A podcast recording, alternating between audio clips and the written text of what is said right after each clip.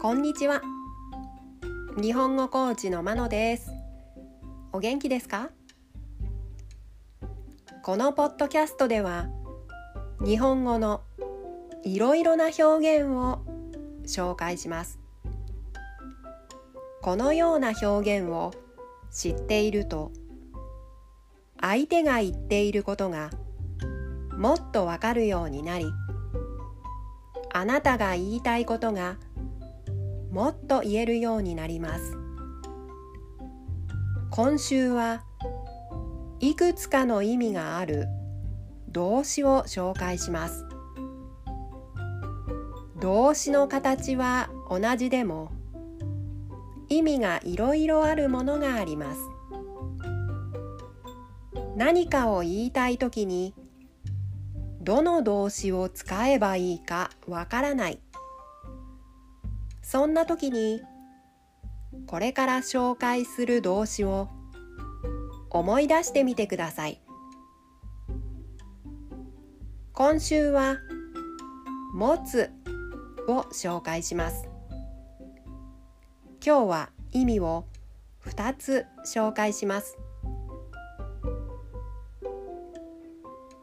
持つの意味8設定する。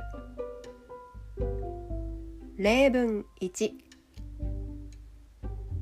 何度も話し合いを持ったが合意することができなかった。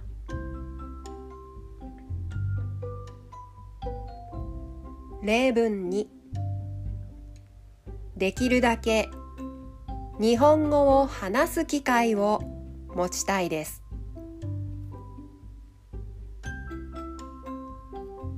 例文3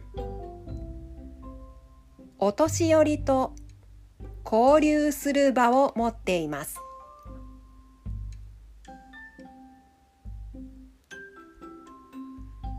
持つの意味。9維持する。例文1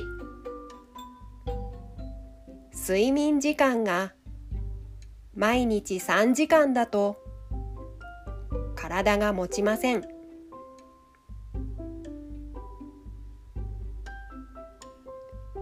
例文2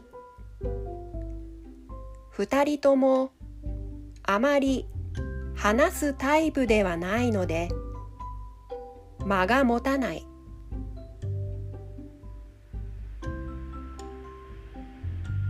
例文3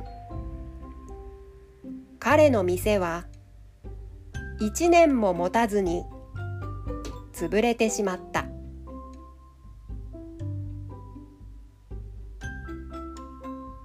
いかがでしたか？